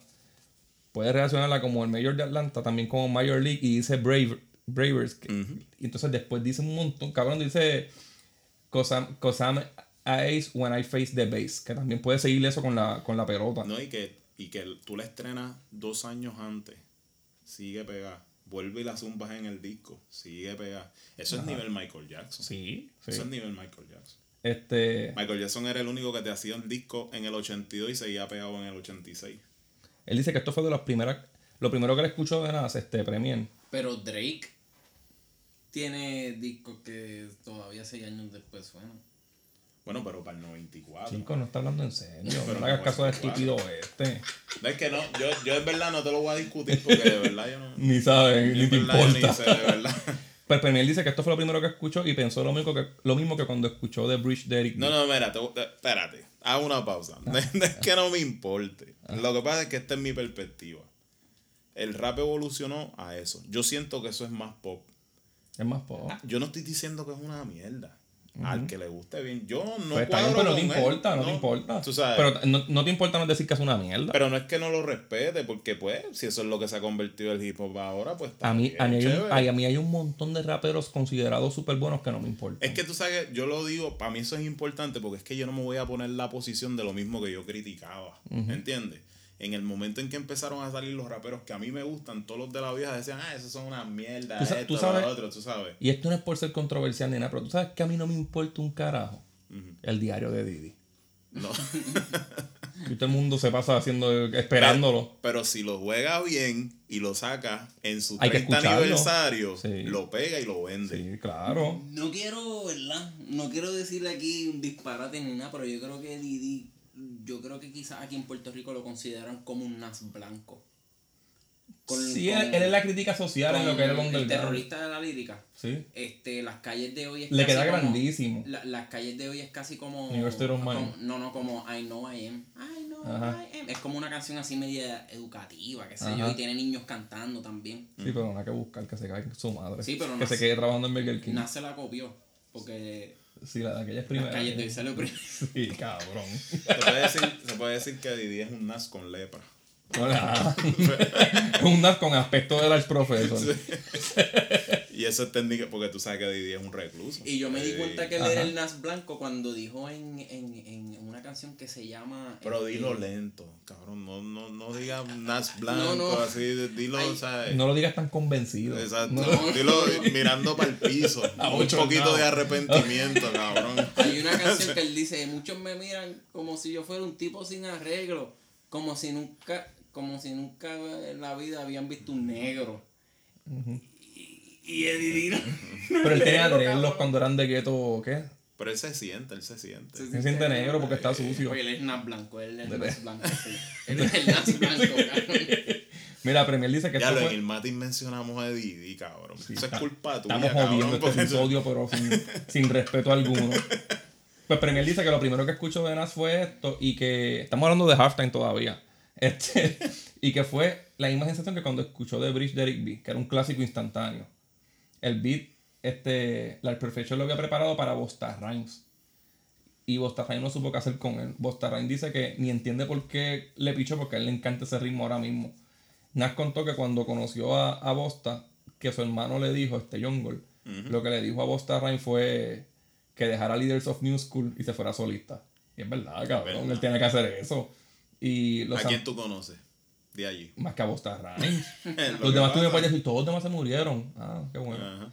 Este, o si me dice, ellos tienen un disco solista, métetelo por el culo. Los sampleos son de. El bajo sale de, de Dead End de Japanese Haircut. Vamos a poner ese, ese bajito. Dead end. Don't walk, keep out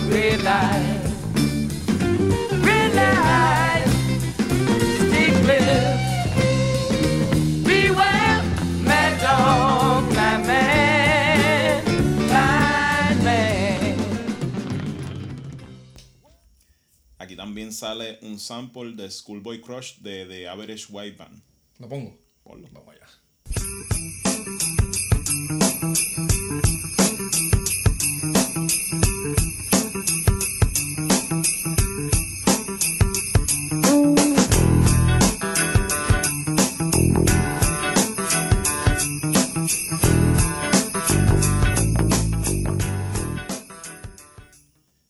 también está Soul Traveling de Gary Bird. Que esas son las trompetas, ¿verdad? Esas son las trompetas.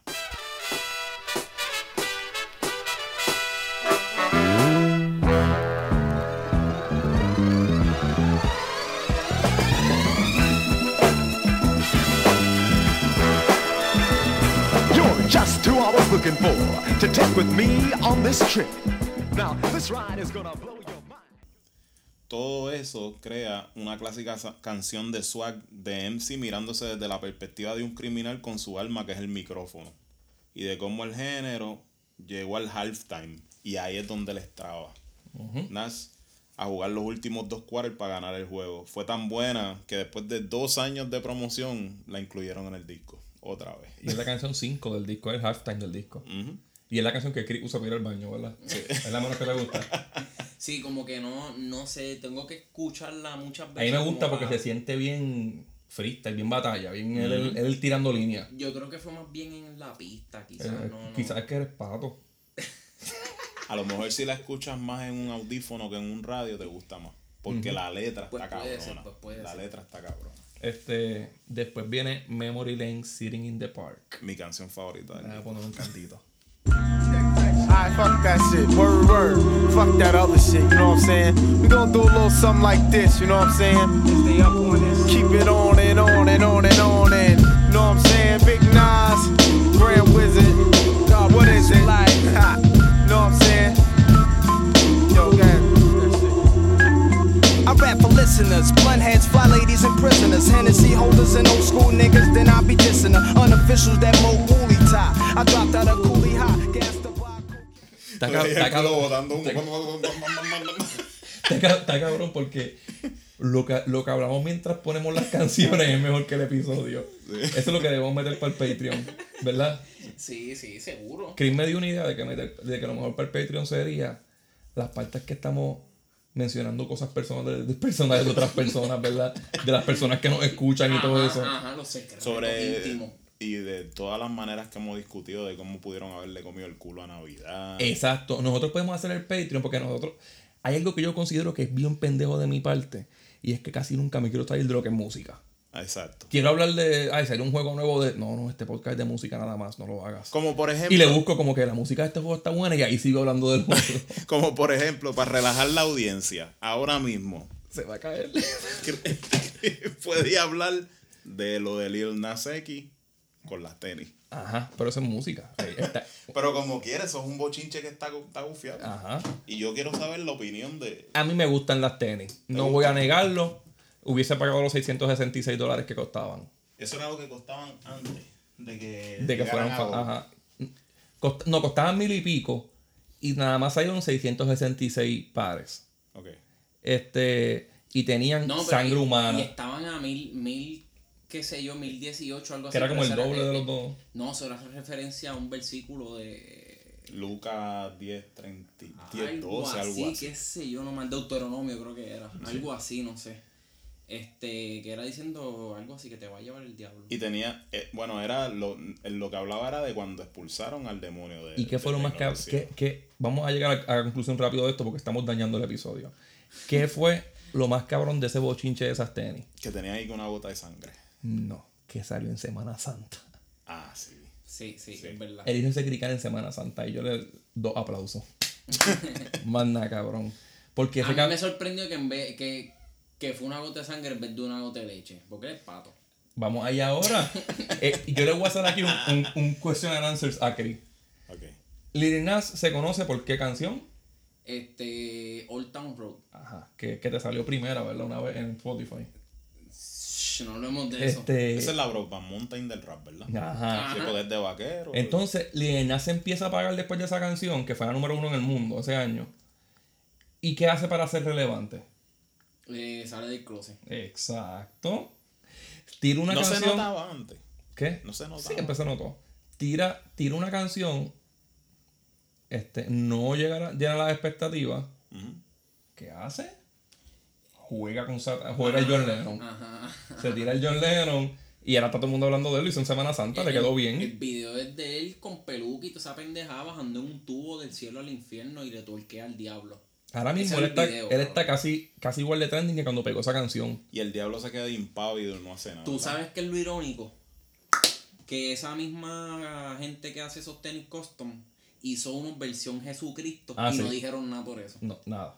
Y, y Con agua bendita, con agua bendita. bendita rellenan la Pero eran reales porque yo pensaba que era un vacilón, que no eran, que no eran de verdad. No, son verdad, son, Pero son, son verdad. son- son reales, son reales y tiene que un imen de, de monaguillo. Yo vi que tiene, que tiene sí, que tiene un crucifijo y tiene que agua bendita en el Ajá, aire. en la válvula. Ajá. Semen de un cura. tiene. Diablo. tiene semen, mira como. Este- esta canción Memory Lane es producida por DJ Premier. Estos cabrones se ponen a hablar de otras cosas y se les olvida el Es que episodio. yo quería saber la opinión de él, De- chico. No se había- llama no- Little Nas, hay no- que hablar de él. Exacto, no habían hablado nada de, de- de eso. No, y ellos tienen una canción, ¿tú sabías? Sí, ellos tienen una Little canción. Nas X Ajá. y Nas Y, hicieron y una Nas canción. rapean un trap. Y para mí le quedó bien cabrón. Y Nas le mete bien. Y aclaró que él es el país. El Big Nas. Yo soy Big Nas y él es Little Nas. Yo soy. Big Nas. Yo soy el del bicho, él es el del culo. Exacto. Nas le pidió hacer, hacer este sample. No dejaste que Chris explicara por qué el demonio está impávido mientras Se jodió Memory. Lane por el carajo. Sigue en memoria Lane, cabrón. Yo prefiero No. hablar de eso que hablar de, de Yo las te voy a decir, baterías. yo te voy a decir por qué, porque es que él, él está impávido porque pues Hussein se lo mete al diablo. Eh, ya, eso se te quedó, cabrón. Cabrón, eso no, no, nunca se va a borrar de mi mente. Nas le pidió hacer este sampleo de, de We're in Love a Premier. ¿Lo ponemos? Sí, ponlo.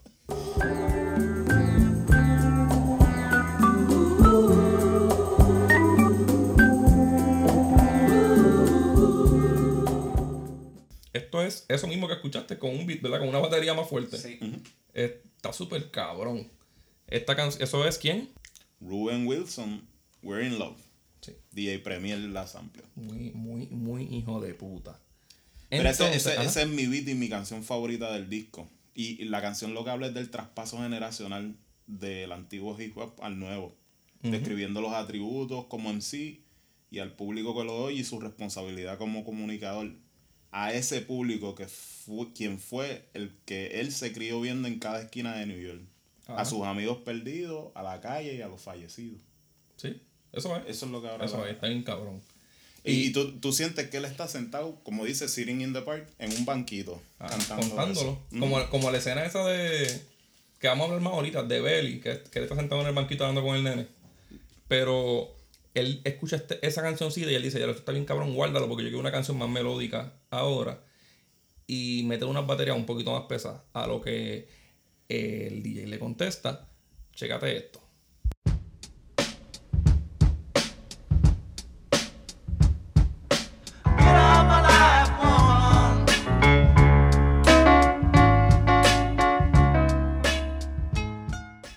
Esto es de Allen Toussaint, Get Out, Get Out of My Life Woman.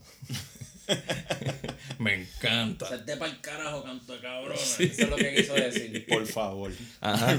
Entonces, le mete este corito de Bismarcky, de Picking Boggers. Que esto es.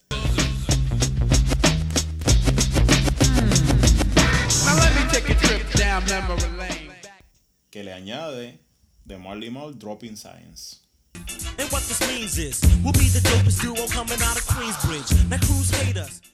Tú sabes que Premier decía que esta era la menos que le gustaba del disco y ahora mismo es su favorita. La, cambió de padecer con Sí, el tiempo. Sí.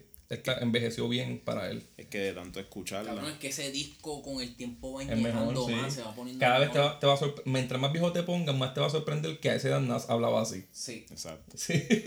20 Está años, cabrón. Cabrón, yo todavía no cosas. pensaba esas cosas que tú dices ahí. Yo pensando en caquete ese cabrón. Sí, seguro, pone cualquiera así.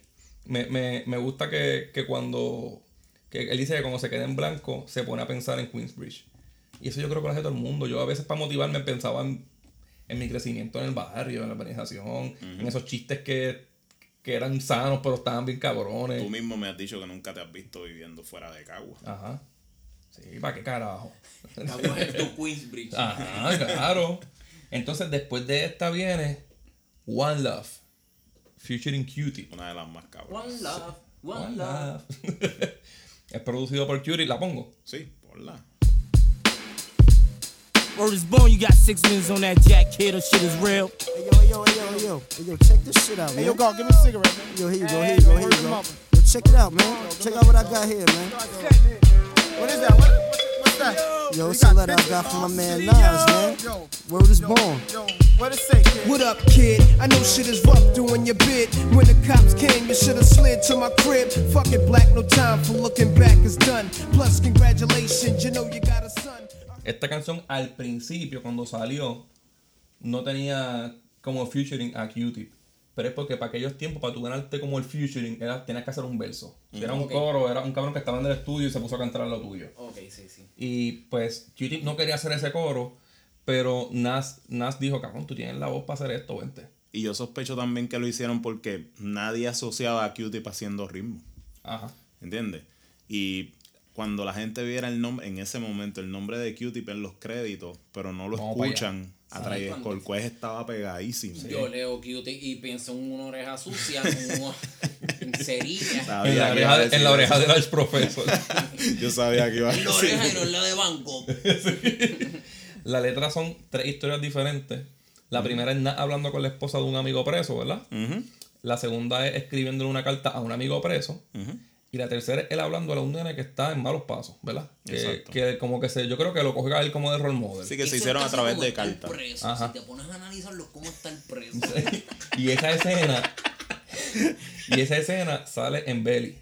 La parte que él está hablando con el nene en el banquito es este tercer verso. Sí, porque eso lo que habla es de la lealtad callejera. Acho, a mí me gusta que él le deje una cadena y, le- y es como que la cadena es como que para cuando te hagas el chavo le empeñas, cabrón. Y el chamaquito fumando ahí al lado de. Prende el más feeling, viejo que le él, pasa el que- Nas. Y él hablándole consejos. Y él le decía acá. Y el chamaquito, cabrón, yo tengo seis hijos. Sí. ¿De qué tú hablas? Na- Nas es de los mejores storytellers que hay en la música. No en el trap, en la música. Y esto es peak. Esto es él haci- haciendo historias de Nas. Se han hecho escenas de películas que él no sale de letras del cabrón. Vamos a decir historia, vamos a moverla para aquí, para este libreto. Y tenía 20 años, cabrón, cuando hizo esto. A mí siempre me gustó el beat porque parecían como sonidos de juguetes, ¿verdad? el, uno de los sampleos es de, de Hit Brothers, la de Smiling Billy Suit, parte 2, que vamos a escucharla.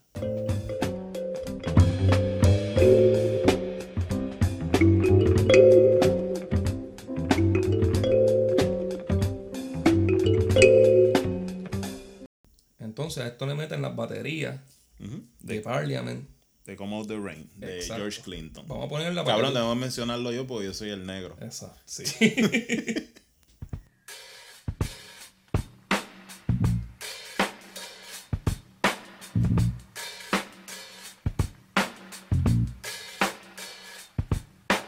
Happiness and peace is getting more and more. Esa voz no va, pero está bien cabrón y la dejé. y si eres como George Clinton, un negro. Bien pato, cabrón. Ah, cabrón, pero un negro pato agresivo. ¿Viste? y lo último es el One Love, ¿verdad? De Houdini. De Houdini. You can trust me, cause never have I been so lucky.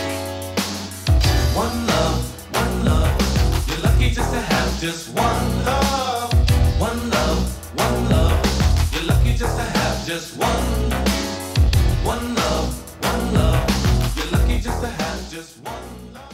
De COVID fue que se murió, yo creo. ¿Quién? El de Houdini.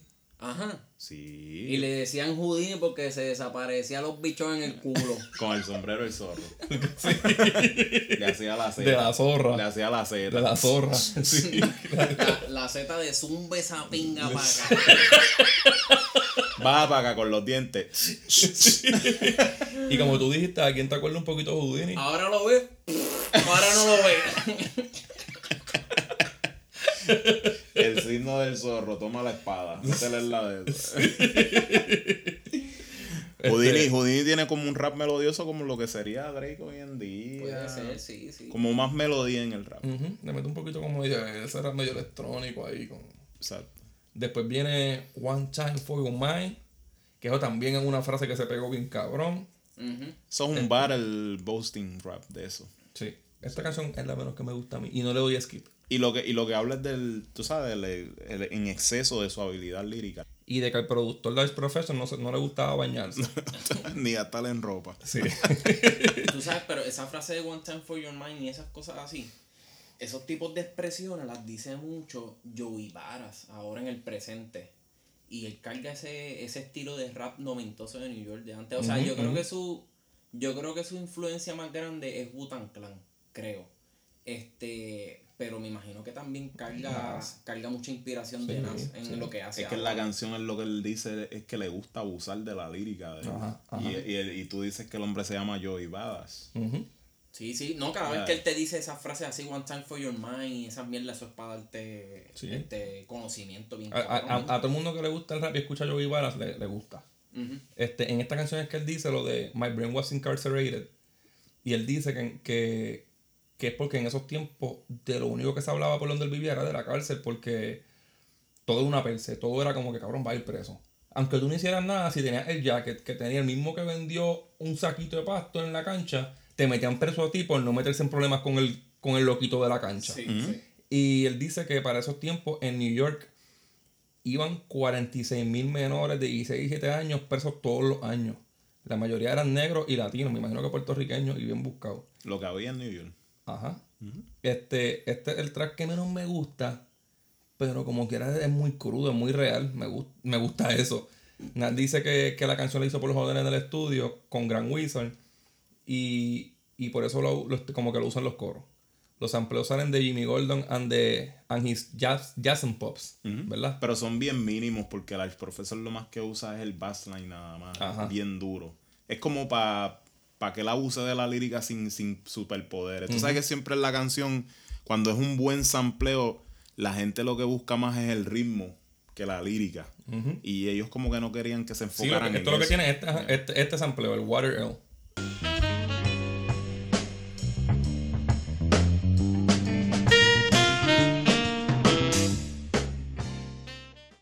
Y la que viene después es Represent, que es producida también por DJ Premier, por Primo. Esto es una canción que él mete a todo su corillo en la cabina. Es la misma canción, pero con mejor estructura. Es otro como un cipher. Es con mejor Y estructura. él está con todo el corillo bebiendo Genesis en la cabina gritando Represent. Yo te quería preguntar, Luis, que esto no es lo que imitaron aquí con cojones con Canadá, O si no, mexicano, mexicano, podría ser, podría ser. Y el Se que no- siente que está todo el mundo metido en el, y el, en que la- no, en el y el- micrófono. y el que no brinca lo tiene en el en Eso mismo, eso El es, no un el gritando, culo. borrachos con ganas de joder en el estudio. Claro, sí. Y se a mí me encanta de esta canción, lo más que me gusta es el coro. Pero ellos tuvieron el, el Represent y el Whoop de Eres, que es, Eres, esas son es la- verdad. ese Stack Team in- inventó esa frase y ellos inventaron eso.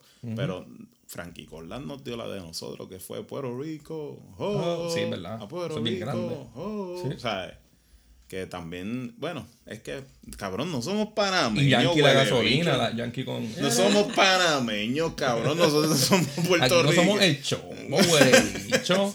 Estamos en todas manos en Spider-Man 1, cabrón.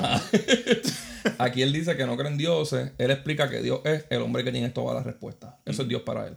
Eso es Este, me gusta que, que aquí se escucha ese chamaquito hijo de puta con mucha madurez y experiencia, pero bien cabronado. Él se escucha aquí y que le molesto. y que él disfruta cometer pecados liricales Ajá. como, como él mismo lo dice en, la, en, la, en la canción que está cabrón esa canción quedó tan cabrona sabes que El disco se está acabando y él no deja que se muera porque pone una canción bien pompia. si Jay-Z hizo la, lo- hizo una tiraera de la otra esta fue la primera canción que Jay-Z criticó en The Takeover abiertamente Ajá. en Blueprint 1. En cuando él abrió esa canción, él le tiró una lírica de crítica a Nas por algo que dijo aquí. Ok. Y eso era ya round 2. Ah, por lo, lo- por lo del dinero, ¿verdad? Exacto. Sí. Round 2. Ujú. O sea, sin Nas tirarle a nadie, pero él lo que seguía era mordido por lo del coro, que no se lo quiso hacer. Sí. Eso es todo. Por una estupidez. Ajá. Por una, estute- una estupidez tú te echas en la boca el león. Sí, cabrón, como te vas a meter con nada. Pero, nada, el, el, el es dándole represent a todos los que le han matado, a los que están con él. Él menciona a Premier, menciona a Gangstar. A mí, lo que me a a, mí, a mí lo que siempre me estuvo curioso fue que para tres canciones que le tiró Jay-Z, al final Nas le tuvo que tirar Little nada más. Nada más. Y él mismo se quitó. ¿Entiendes?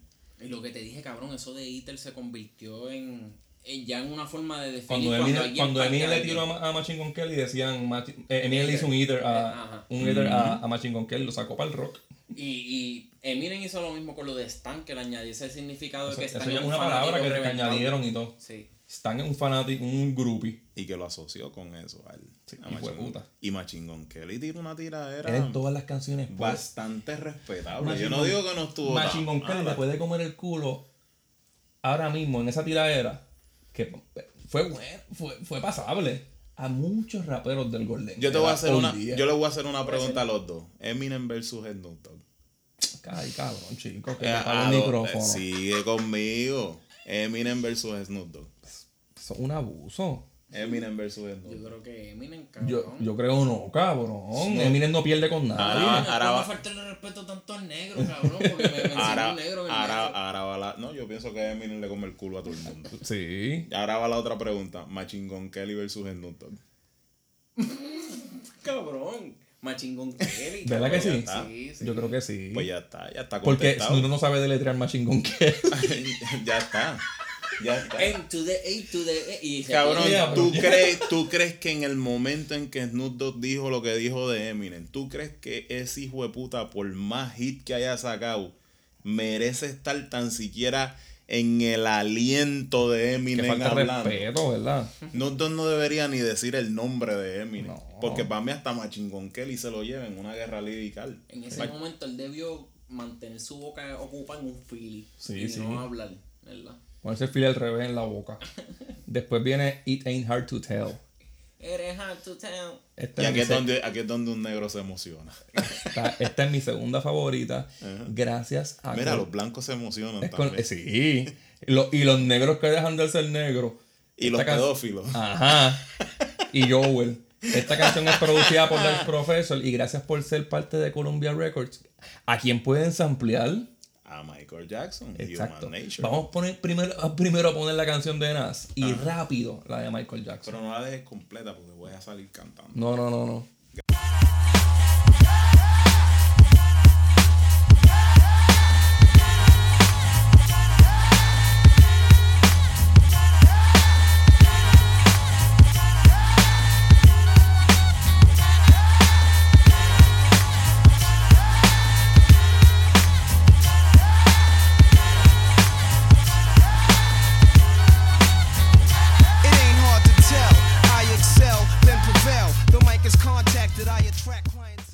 Y ahora Human Nature de Michael Jackson. Dale, métele, métele.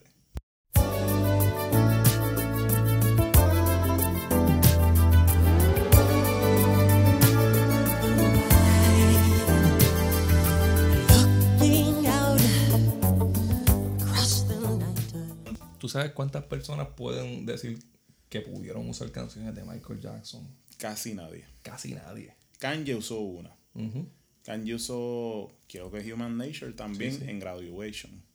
El mismo Y PIT también usó. Nas, Nas no lo deja, Nas no lo deja morir porque el mismo en vivo él pone el video de Human Nature y hasta deja la canción y canta por encima de la misma canción de, de Michael Jackson. Qué cosa cabrona, ¿verdad? Ave María. Ese tiene que ser el pedófilo más admirado en el mundo por nosotros. Y ese beat es bien. A mí, me- a mí me acuerda mucho a mexicano. Él, ah, la vocecita esa. Me acuerda de la música que él hacía. Cabrón, yo lo digo con lágrimas en, mi- en mis ojos porque eso es, es como una técnica psicológica de yo no sentirme culpable conmigo mismo si yo tripeo a Michael Jackson por no negar que me encanta tanto. Ajá, es verdad. Sí, sí. Entonces, ese, ese, esa canción de Michael Jackson le añaden las trompetas de Gang de NT.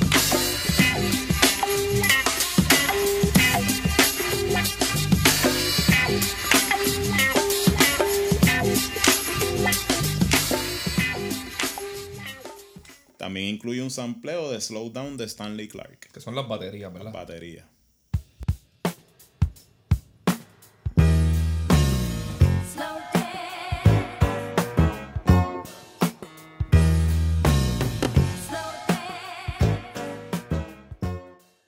Este es de mi, de mi, mi segundo track favorito.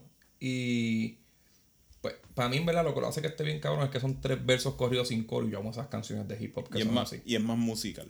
Sí. Y él habla aquí, es un ego trip, es describiendo, él compara su lápiz con una pistola. Él compara como que un este lo que hace con el lápiz como lo que hace un rasta con un bowl de marihuana. Pero Acho, yo creo que esta canción pompea muy hijo de puta para cerrar el disco. Eso es lo que me gusta.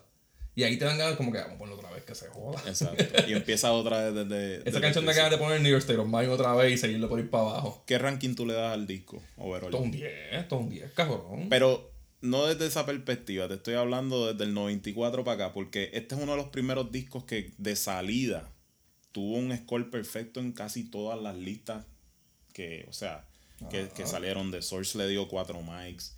Pitchfork le dio 5 estrellas. Esto es un disco no muchos discos de rap logran eso. No. Casi ninguno lo ha hecho. Esto es un disco que si tú no sabes de hip hop y me pides que te recomiende discos de hip hop, va a ser como el ter- en los primeros tres va a estar. ¿Ok? Porque Aún tantos años después, sí, todavía. sí, sí, este disco envejeció bien. Y si lo escuchas y no lo aprecias, pues cabrón, no te gusta. no te gusta el rap, sí, no te gusta el hip hop. Yo te voy a que- recomendar otra música. Yo digo que esta es, esta es la base del hip hop. Por lo menos del 90 para acá. Yo, yo sé que antes de esto habían MCs cabrones como Rakim, como un montón, Slick Rick, pero Han venido muchos buenos Sí, después. pero para mí esto es como el blueprint de estos raperos que hacen storytelling como Slug, como Immoral Technique. Esta gente que le mete, que le gusta escribir de viejos todavía siguen escribiendo. Y Mari es como una motivación bien de ese estilo de Él fue el que cultivó esa nueva generación de raperos. Ajá. Él también le cambió el estilo a muchos raperos. Por ejemplo, Era jorro a muchos raperos. por ejemplo a Jay-Z. Jay-Z antes de Illmatic era mucho ratata y estilo cuadrado de Big Daddy Kane. Bien copiado. Lo único que Jay-Z no bailaba como Big Daddy Kane. Después de Illmatic, tú escuchas Risa No World Out, que es un clásico Sí, también. sí. Es un clásico también. Y es más al estilo de Nas. Se puso a escribir. Se puso a escribir. Él los puso a escribir. Y se puso más smooth, más lento, más preciso en las palabras, ¿sabes? Para que, ¿cómo te digo? Se notara más lo que tú estás tratando No de decir lo decir. mismo que decía todo el mundo. Este, eh, Nat buscaba la manera de comparar las cosas como nadie la estaba haciendo. Ghostface Killah dice que después que la escuchó el Matic la primera vez, él dijo, tengo que ponerme a escribir. Sí, él puso, y eso muchos lo pensaron. Es porque, cabrón, en el 94 este tipo de puta que Un te ponga a pendejo de escribir. 20 años. Ajá, que Un este pendejo de cabrón tío te 20 ponga a escribir. No le, tienes que darle 10. Si tú no le das 10, borramos el episodio. Ranking, Chris. 10, cabrón. Sí. 10. 10 y te lo dice alguien que no creció en esa época. Ajá, cabrón. esto es un 10, cabrón. Y por eso era que era bien importante para nosotros que Chris estuviera aquí. Gracias. Somos unos genios, ¿verdad? Estamos cabrones, ¿verdad? Este, Aquí hay como tres generaciones que escucharon el disco en puntos diferentes en su vida y le están dando el mismo rating. Esa es la importancia, ese es el nivel de este disco. Y lo no- mucho y lo bien cañejado. Ese es el. y seguir añejando, yo creo Tú que. no, no puedes estar en el género ¿sabes? sin escuchar este disco. Esto es un must-have. Si tú coleccionas discos, tienes que tener este disco. Si tú no coleccionas discos y lo tienes, Para mí es el mejor disco de hip hop que se ha hecho en la historia. lo pones como el mejor disco. Sí, porque para mí yo tenía a Public Enemy Ajá. este, en el número uno. Y no sé, con el tiempo. el- Este mejor. Nas se siente como que cumplió su promesa. Es que Nas, yo te voy a decir una cosa que todo el mundo va a estar de acuerdo. Nas desde ese disco sigue teniendo la misma mentalidad. Public Enemy no. No, porque del disco que yo te hablo es It Takes a Nation of Million to Hold Us Back. Tú escuchas ese disco y cuando tú lo oyes, tú nunca pensarías que muchos años después ese grupo se iba a vender con un líder político. Y ese es el problema. Que Nas, su carrera ha tenido, real. su carrera ha tenido altibajos pues, en, Ha el, tenido en aspecto, bajo. en el aspecto comercial. Pero como quiera, él no ha, no ha traicionado su estilo Es que Nas es tan bueno y tan hip hopper Y que no- lo comercial no le queda tan bien. y no ha, tra- no ha traicionado su filosofía. Ujú. desde, desde el primer disco su filosofía ha sido la misma. Tus Todo tres favoritas del disco. Memory, Memory Lane, eh, New York State of Mind, por supuesto, y Represent. ¿Y la menos que te gusta? Ninguna, todas me gustan. Está como Boli el cabrón. La menos que te gusta, váyase para el carajo. ¿Y tú cuáles son tus tres favoritas? Cabrón, New York State of Mind. Lights Este, y. Hacho, no sé, te, te diría que entre la última, la It de. ain't hard to tell. Sí, o la de. Este. The World is Yours. Es Entre que- Una de esas dos. ¿Y la menos que te gusta? Este, estoy entre Halftime ¿Y cuál era la otra? Ninguna, ninguna, ninguna. No, no, pero es como que yo. Es que tú digo- decir que hay una que menos te gusta es no darle Ninguna se merece un skip. Ninguna. Ajá, no es, que ni, no es que ni que no me gusta, sino que simplemente como que por un momento baja un poquito la tensión, pero como quiera es un disco de, de que yo lo tengo Para no mí, las esquipeo. pa' mí la, me- mi favorita es It Ain't Hard to Tell. No, New State of Mind después esa. Y Memory Lane. Y la menos que me gusta, y es por una simple razón, es que he escuchado este disco en estos días como 20, no, como 10 veces. Y en algunos momentos me daba cuenta que la que me ponía a hacer otra cosa era One Time for Your Mind. Ok. Me gusta y no le daba skip, pero es la que no estoy pendiente de lo que está diciendo Nas tanto. Es que es verdad, eso es un poquito más. Es un bajoncito, es más Y el lentito. coro, yo siento el coro medio repetitivo. Yo siento que Chris este, escoge halftime porque a lo mejor él, a lo mejor, como te digo, Has sí- escuchado bien, mano. No, pero a, lo, pero a lo mejor siente mejor que nosotros en el aspecto de que quizás es una canción del 92 dentro de un disco del 94 y a lo mejor Lo él lo, per- percibe, lo percibe un poco mejor que nosotros que pues la mamadera de haber crecido con disco. él, ¿entiendes? Tú sabes. Puede ser, puede ser. puede Mira, y nos fuimos para el carajo ya, ¿verdad? Sí, no, Bueno, sí, si quieres seguir, si quieres seguir Cabrón. hablando de las tenis del diablo, No, no, no, no. de no, cómo no. le dan cuatro, eh, de, que- de rating malos a los podcasts, Mira, ¿dónde, dónde, te leen? en el GRON en Twitter. ¿Y a ti? Qué sobrado. Tú no estás ni escribiendo, cabrón. Ah, ese joda. Este, que Sigan- quitado, en que sigan- quitado. Que. Sigan al suicidín, sigan Qué suicidín. cabrón. Este, a mí como Hotax, acorde y rimas Twitter y Facebook, acorde rimas Cabrón, pero que tú tampoco tuiteas ya. Yo tampoco tuiteo. Yo le doy promo al podcast y ya. este, nos fuimos. Yeah, alright. To everybody in Queens, the foundation. The world is yours. To everybody uptown, yo, the world is yours. The world is yours. To everybody in Brooklyn, y'all know the world is yours. The world is yours. Everybody in Mount Vernon, the world is yours. Long Island, yo, the world is yours. Staten Island, yeah, the world is yours. South Bronx, the world is yours.